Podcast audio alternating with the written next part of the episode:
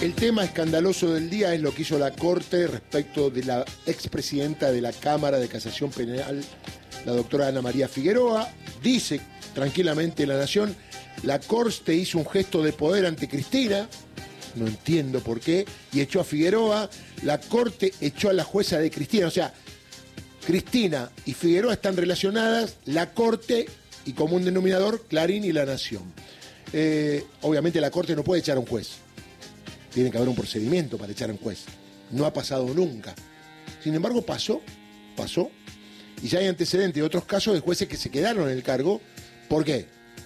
Porque hay en el medio, que es que el Poder Ejecutivo mandó su pliego para que digan que sí o no a cinco años más. Esto es el Senado, con lo cual están el Poder Ejecutivo y el Poder Legislativo. Son los que tienen que resolver, no la Corte Suprema de Justicia.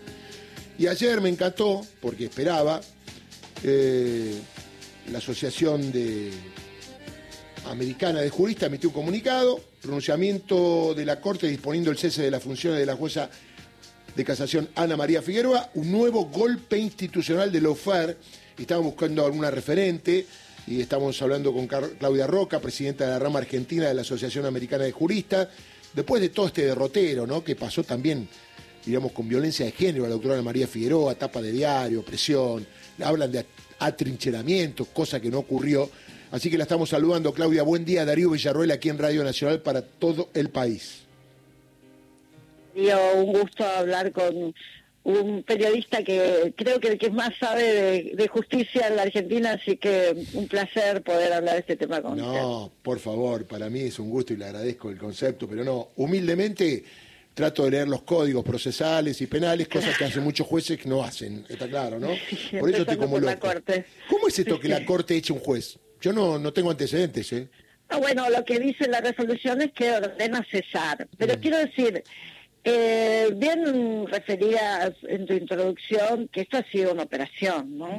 Una operación que tiene casi un mes, que es más, se desata así este, luego del cumpleaños de la, de la doctora Figueroa, que es el 9 de, fue el 9 de agosto. Sí, fue el cumpleaños más esperado este, ¿no? Claro, sí, sí, porque quiero decir, hay que hacer memoria y recordar que este, la doctora eh, fue especial objeto de persecución eh, durante el macrismo, ¿no? La mesa, la llamada mesa judicial, ¿no? Que tiene una causa donde la doctora ha declarado las amenazas puntualmente del doctor Maíquez, ¿no? Como, digamos, este eh, mandadero del que pergeñaba todo esto, que es el prófugo Rodríguez, Pepín Rodríguez Simón, ¿no? Si no conociera todo esto que está diciendo, doctora, si no conociera todo esto que está diciendo, me parece una película. Esto lo que acaba de decir es, trágico. Es verdad, es, verdad. Del prófugo que es prófugo y la jueza no está más. italiano, ¿no? Por el absurdo. Claro, no, lo decía porque el prófugo está prófugo y la jueza no está en el cargo. Es hermoso esto. Claro, eh, claro, efectivamente. Efectivamente, pero decía, eh, quiero recordarles que los títulos también, Clarín y La Nación, eran amenazantes, ¿no? Tapas diciendo la, que la próxima a destituir era la doctora Figueroa. Quien quiero decir, y es importante, este, nosotros lo mencionamos en la declaración, es una mujer que una larga trayectoria no solo en la academia, eh, digamos, y, con, digamos, con, con múltiples títulos que, que no hace falta repetir, pero sí con un compromiso enorme con los derechos humanos, ¿no? Ella ha sido abogada en su momento, eh, creyente en delitos de lesa humanidad, eh, y, y, en verdad, no le, por, esta pertenencia que dice la jueza de Cristina eh, la doctora nunca se le han podido demostrar una pertenencia política partidaria. Lo que no han podido es cooptarla. Nunca la han podido cooptar ni presionar. Ha resistido todas las presiones y este es el problema para un cuerpo como el actual este, integración de la Corte Suprema, el que no sean ni carpeteables, por decirlo en un término más coloquial, este, ni presionables, ni cooptables, y esto le rompe con la lógica hegemónica eh, y corporativa y al servicio de determinados poderes concentrados que concibe quienes integran la Corte Suprema actualmente. Este es el gran problema con Ana María Figueroa. Ahora, doctora, eh, si había toda una previa de que el Poder mm. Ejecutivo mandó el pliego para los cinco años, si el Congreso está en plenas sesiones, aunque no se junten, y estaba instalado que Juntos por el Cambio no daba quórum, y es más, hasta instalaron una cosa que era al revés, era que Cristina extorsionaba de que daban quórum con el tema de la ley de alquileres si votaban a la jueza. Y era al revés, porque a mí me lo informaron antes que el título salga, que los que decían eso eran Juntos por el Cambio. Si quieren que tratemos el caso de la jueza, den quórum para el tema de la ley de alquileres, ¿no? Cómo el tema mediático fue fundamental acá, más que inclusive lo que hizo la oposición, ¿no? Sí, sí, pero, eh, pero el título de Morales Solá este fin de semana, que era una vergüenza. Pero digo, la, la, permanente recurrencia la distorsión de los hechos y del derecho, ¿no? Como, como método de, de, campaña previa para cualquier caso de usar. Esto es como una figurita repetida. Porque de nuevo, lo que acá, si uno lee la resolución de la Corte, que quiero decir es importante, no había ninguna causa para la cual este, debiera resolver la Corte. Claro. Armó un expediente con facultad de superintendencia. Claro. Y quiero decir que esto sucedió porque tampoco podían, eh, se les traba, estaban reunidos en acuerdo la, la Cámara y no lograban argumentos válidos para decirle a la doctora que tenía que cesar en funciones. Y como no lo lograban, ahí salió de repente la Corte a zanjar esta cuestión para que se instale este título rimbombante, como si la Corte tuviera facultades para hacerlo. no las tiene, es inconstitucional. No, perdóneme, y acá los diarios mienten porque dice sorpresa entre sus colegas, mentira. En casación aseguran que se enteraron mientras discutían el caso. Mentira, porque lo iban a discutir, hoy lo iban a discutir, ¿eh? o ayer a la tarde, perdón, y, lo habían discutido el martes y no habían llegado a ningún acuerdo. También otra cosa que veo, doctora, es que Qué falta de espíritu de cuerpo entre pares que se ven todos los días, que firman acuerdos. Qué cosa, ¿no? Qué, qué, qué temita esto de, la traición, ¿no? cómo es, ¿no? La vida, ¿no? este, que estas cosas después nadie se escapa, nadie se... Lo que no piensan es que nadie quede inmune en estos sistemas. Que cuando les toca, les va a tocar y no haber norma, ni ley, ni regla, ni códigos, ni ética, ni nada que esto es lo que proponen los sistemas, porque esto es lo grave de la situación. Nos devuelven a la ley de la selva. Tal cual. Este es el problema. Y, no es la ley de la selva en un caso para la doctora Figueroa, porque imagínense, este, la doctora Figueroa se jubila, se va a su casa después de una gran batalla, ¿eh? Este, que durante toda su, su, su, desempeño como jueza, ¿no? Su fallo, yo lo invito a leer. Sí, no he leído los han leído. Siempre han conservado una línea, siempre han tenido la misma posición este, frente a nuestro sistema de valores este, constitucionales y este y se va y se jubila. El problema es lo que nos queda a todos el resto de nosotros como sociedad, con un sistema judicial en el cual nadie confía y que de nuevo nos deja en la ley de la selva donde seguramente, y esto es para pensar como ciudadanas y ciudadanos, dónde quedamos, ¿no? Cuando uno escucha estos discursos ahora, este eh, fascistoides, ¿no? Este, ¿dónde nos deja a la ciudadanía en general? Porque si escucháramos bien, nos están devolviendo al medioevo. ¿Ah? donde solamente va a sobrevivir el más fuerte. Doctora, eh, eh, nosotros hablamos con, en privada la producción habló con Gallo Tagle, que es el presidente de la Asociación de Magistrados Funcionarios, que siempre emiten ah. comunicados cuando ocurre algo. Entonces estamos ah. esperando y dice, escuche bien esto, usted acaba de decir que no es un fallo de la Corte, obviamente yo ya lo había dicho, no es un fallo, es una resolución administrativa interna. Dice, no, no, no vamos a decir nada porque es un fallo judicial. Y opinar sobre eso es contradecirnos con lo que reclamamos a los demás, que no deben hacer, que no lo deben hacer, por eso nada diremos. O sea, es más, nos están diciendo de la ciudad que no podemos opinar de los fallos. O sea, no es un fallo, pero que no van a hacer ellos lo que hacemos nosotros, o el ciudadano común, de opinar de los fallos, con lo cual lo que hacen los jueces son actos de Dios, más o menos. Bueno, esa es la lógica, ¿verdad? Esa es la lógica de este mundillo interno. Un día les va a explotar la burbuja, un día va a suceder. Este, pero porque esta es la lógica. Imagínense, este, han reinstalado este modelo de, de juez poderoso por sobre el resto de la sociedad, que no tiene que tener ningún compromiso con, con quien les paga el sueldo, y sueldos monumentales, ¿no? Es muy triste, es muy lamentable. Creemos, eh, venimos reclamando desde hace mucho tiempo una reforma profunda en nuestro sistema de justicia.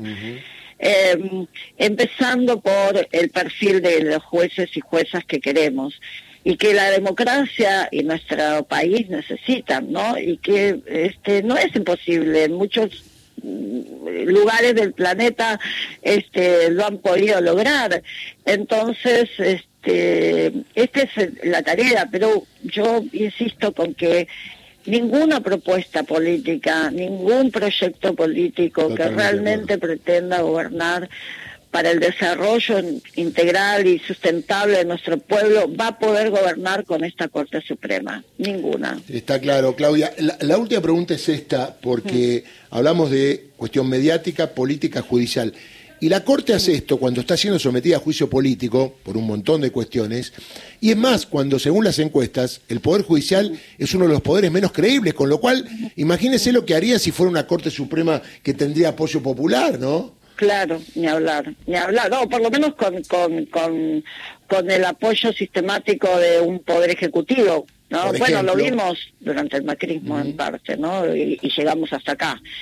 Eh, pero quiero decirle, justamente nosotros fuimos unos de los denunciantes de, de, la Corte con el pedido de juicio, político. Hicimos una presentación con 10 cargos eh, la verdad es que estamos tentados, estamos pensando y analizando en ampliarlo con este caso. yo creo que eh, este, pero quiero decir, eh, fíjese que, eh, y esto es un poco para, plantear, digamos, alguna salida posible, ¿no? Aquí el Consejo de la Magistratura tiene un rol que cumplir, en este caso puntual, porque el Consejo de la Magistratura sí tiene facultades reglamentarias, ha reglamentado esta situación en el 2017 con la resolución 521, porque justamente fue a raíz del cambio que se produce por el fallo Schifrin. Correcto. ¿eh? Entonces, allí este, la Corte reconoce que facultad exclusiva y excluyente del Poder Ejecutivo eh, de la Nación eh, y con acuerdo del Senado la designación de jueces, y esto es lo que exige para una nueva prórroga de cinco años. Ah, mire, acá, qué dato de color. En el fallo Schifrin, el doctor Rosenkranz firma en disidencia mm. porque dice que es inconstitucional el límite de los 75 años, sigue sosteniendo. Pero acá no duda, en esta resolución administrativa, no duda en poner su firma. Por ah. esto le digo que estamos pensando en una ampliación, ¿no? este de, de, cargos para el pedido de otro pedido de juicio político claro claro pero decía el Consejo de la Magistratura lo pone claramente como una excepción para que cesen y dice que en su artículo 2 de la parte resolutiva, dice que deberán permanecer provisoriamente en el cargo hasta, ¿hasta cuándo? Hasta que se lo designe, hasta que se lo rechace formalmente por parte del Senado o hasta que pierda estado parlamentario, porque dice hasta el cierre de las sesiones ordinarias del, del Senado a, siguientes al año en que fue introducido el pedido de acuerdo. Así que no hay duda acá. no hay vacío legal, no hay facultades interpretativas de ninguna índole. Mm. Entonces el Consejo tiene la obligación de restaurar su propia este, legalidad y, hacer uso de las facultades que la Constitución le da. Esto, y creo que estamos también evaluando la posibilidad de hacer una presentación ante el Consejo para que cumpla con la función que la Constitución le manda. Claudia, buen día. Gustavo Campana la saluda. ¿Cómo va? ¿Qué tal, Gustavo? Un gusto. ¿Cómo le va? Eh, a mí me preocupa la naturalización de, del hecho por ahí dentro de una semana, ¿no? Y salgo del microclima judicial porque me meto en lo que fue la persecución a jueces y fiscales durante el macrismo, Arias, Gil Carbó, la lista es enorme y en algún momento empezamos a naturalizar, decir, ex juez, eh, empezamos a naturalizar que ya no está la procuradora, que y, empieza a ser parte del paisaje el resultado de la persecución. Y, a eso es este, a lo que eh, más temor le tengo, a que terminemos naturalizando que esto que es tan irregular y no sea una excepción. Sí, bueno, esta es la tarea, la tarea de ustedes, la tarea nuestra, eh, porque esto es, esta es la gran función que ha cumplido el sistema hegemónico de medios en la Argentina, ¿no? Mm, eh, se instala con esto, ah, en un momento le llamamos la posverdad, ya no nos mm. queda ni esa palabra para decir, ¿no? Es cierto. Eh, este, en verdad es tan abrumador este, el poder mediático eh, y entonces esta es la tarea, por eso salimos inmediatamente y por eso estamos convocando a otros sectores de la sociedad a este, justamente, eh, aunque, aunque eh, no importa el resultado, lo que no podemos dejar es de sostener el sentido, porque nos crean un sentido distorsionado y a eso no podemos renunciar. Entonces, esta es nuestra función. Ustedes como comunicadores, nosotros como trabajadores, operadoras y operadores de justicia, de eh, devolverle el verdadero sentido, el orden normativo y el sentido común porque se pierde el sentido común, esto es lo peor. Entonces, allí es donde se puede instalar cualquier barbaridad, ¿no? Sí, y además, doctora, yo nunca vi, es la primera vez que veo, eh, que los medios, que para mí son los principales responsables de esto, más allá de la continuidad de la Corte, lo cual es más grave todavía, eh, hablaron desde la jueza de Cristina. Yo nunca vi que nadie habla del juez de Menem, el juez de De la Rúa, el juez de Macri, en los medios de comunicación. En todo caso, podían decir que un juez tenía una relación como lo tiene Mariano Borinsky. Y nadie dijo que Mariano Borinsky es el juez de Macri. Perdón, hay dos jueces que están firmando, que están puestos, fueron puestos, fueron aceptaron ser puestos a dedo. Claro. Como este, el doctor Rosati y el Rosansky. Claro. Eh, eh, perdón, Rosencrantz. Ay, pobre hombre. Este, este, mm, ¿me entiende? Y, y sin embargo nadie dice los jueces de Macri. ¿No? Y además si revisamos las causas... el poder mediático y el poder del lenguaje también. Claro, ¿eh? claro. Además la forma que te lo instalan, porque además eh, mm. apuraron este fin de semana con lo que cobra un miembro de la Cámara de Casación, como si no sepamos que todos los miembros de la Cámara de Casación cobran lo mismo. O sea, los otros hicieron cargo de que a ellos también lo mandaron al frente con el sueldo, entre comillas, porque así dice, y que los miembros de la Corte cobran mucho más. O sea, quedó expuesto lo que cobran, que está bárbaro que cobren lo que tienen que cobrar, pero no tiene nada que ver con la decisión de cesarla, ¿no? No, pero además, fíjese una cosa, que si lo que le preocupa es el salario, quiero decir que las jubilaciones son de privilegio, así que peor todavía, porque a cobrar una jubilación formidable por no trabajar. Así que si lo que piensan en términos economicistas, que la dejen trabajando, que ha sido muy productiva. Este, por eso, pero bueno, hay una distorsión que a veces eh, es difícil no entrar en esa espiral y poder volver las cosas al punto si se fueron muy lejos, del sentido común pero hay pero también eh, a veces nosotros este, tratamos de trabajar con esto y, y, ver cómo también se abruma el sentido de la gente eh, a través del lenguaje se los se los se, enturbia la razón, por decirlo de alguna manera, ¿no? Porque si, si, uno lee estas líneas, estas breves líneas, la explicación es lógica, la barbaridad, de yo, nosotros citamos las normas, citamos los antecedentes, no hay mucho que pensar, y sin embargo, el, el, el meme, por la cultura del meme, ¿no? El título, aunque el contenido no tenga nada que ver, es lo que se instala. Y esta es la tarea. Sí, no, le quería decir que Hace un ratito dije lo que iba a pasar ahora, porque el diablo metió la cola y rápidamente ayer, que decían que no sabían, los muchachos de casación sortearon qué nuevo juez iba a integrar la sala 1, o sea que no sabían. No sabían. Claro. Eh, claro. No, no, y, rápidamente encima te tratan de consolar diciendo que el doctor Slocar la va a subrogar. Claro, pero... No, como si nos dejaron tranquilos con eso. Pero, pero, pero doctora, miren a dónde van, porque yo dije al comienzo mi editorial mm. que ahora que salió el doctor Alejandro Slocar, ¿cuánto van a tardar? Lo dije cuánto hace, dos horas y media. Es decir, Slocar, hombre del kirchnerismo. Acá está, lo estoy viendo en este momento. Slocar cercano al kirchnerismo, reemplazará a Figueroa en casación. Bueno, otro, otro que, eh, o sea, todo aquel que su que no es cooptable, claro, todo aquel que no es cooptable, que no es carpeteable y que fue, tiene una conducta de fallos previsible, porque lo ha sido así toda la vida, porque tienen una concepción este, jurídica y, una escala de valores acorde con nuestro sistema eh, constitucional convencionalizado, es tachado de kirchnerista, de Cristina. Y además otra cosa de la parte humana, que la jueza en estos días la pasó muy mal, usted lo sabe. Muy mal, sí. Muy mal, una mujer grande, y que los medios, decía siempre Víctor Hugo, sobre todo sobre Clarín, mm. te arrinconan, te arconralan para que uno sepa qué hacer, porque la jueza de perfil bajo y quedó expuesta como nunca antes hubiese pensado estar expuesta en la tapa de los diarios más importantes de la Argentina por no haber hecho nada. No, no, no, y vuelvo a repetirle, eh, primero que, que además este, es una mujer que ha sido muy estudiosa, muy laboriosa y, y no es ajeno a que sea una mujer este tratamiento despiadado.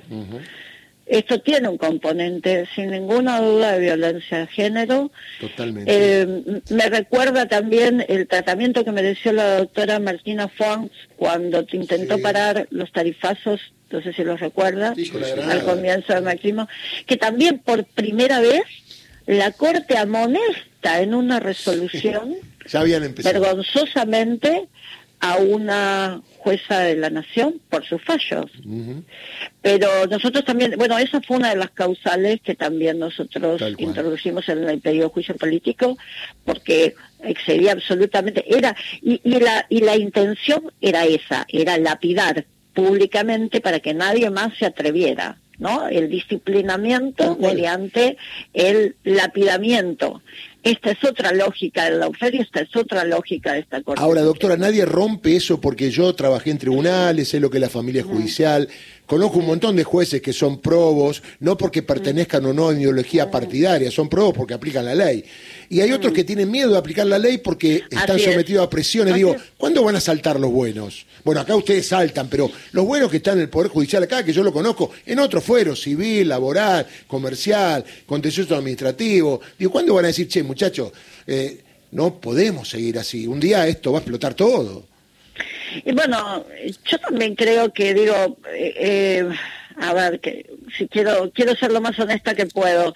También eh, las fuerzas sociales y políticas deberían movilizarse. Nosotros hemos somos parte de una multisectorial por la democratización de la justicia que hemos convocado a actos en Plaza del Valle pidiendo este, el juicio político y la destitución de esta corte. Y a veces sentimos que nos falta acompañamiento, quiero decirle. Entonces, eh, esto es una tarea colectiva.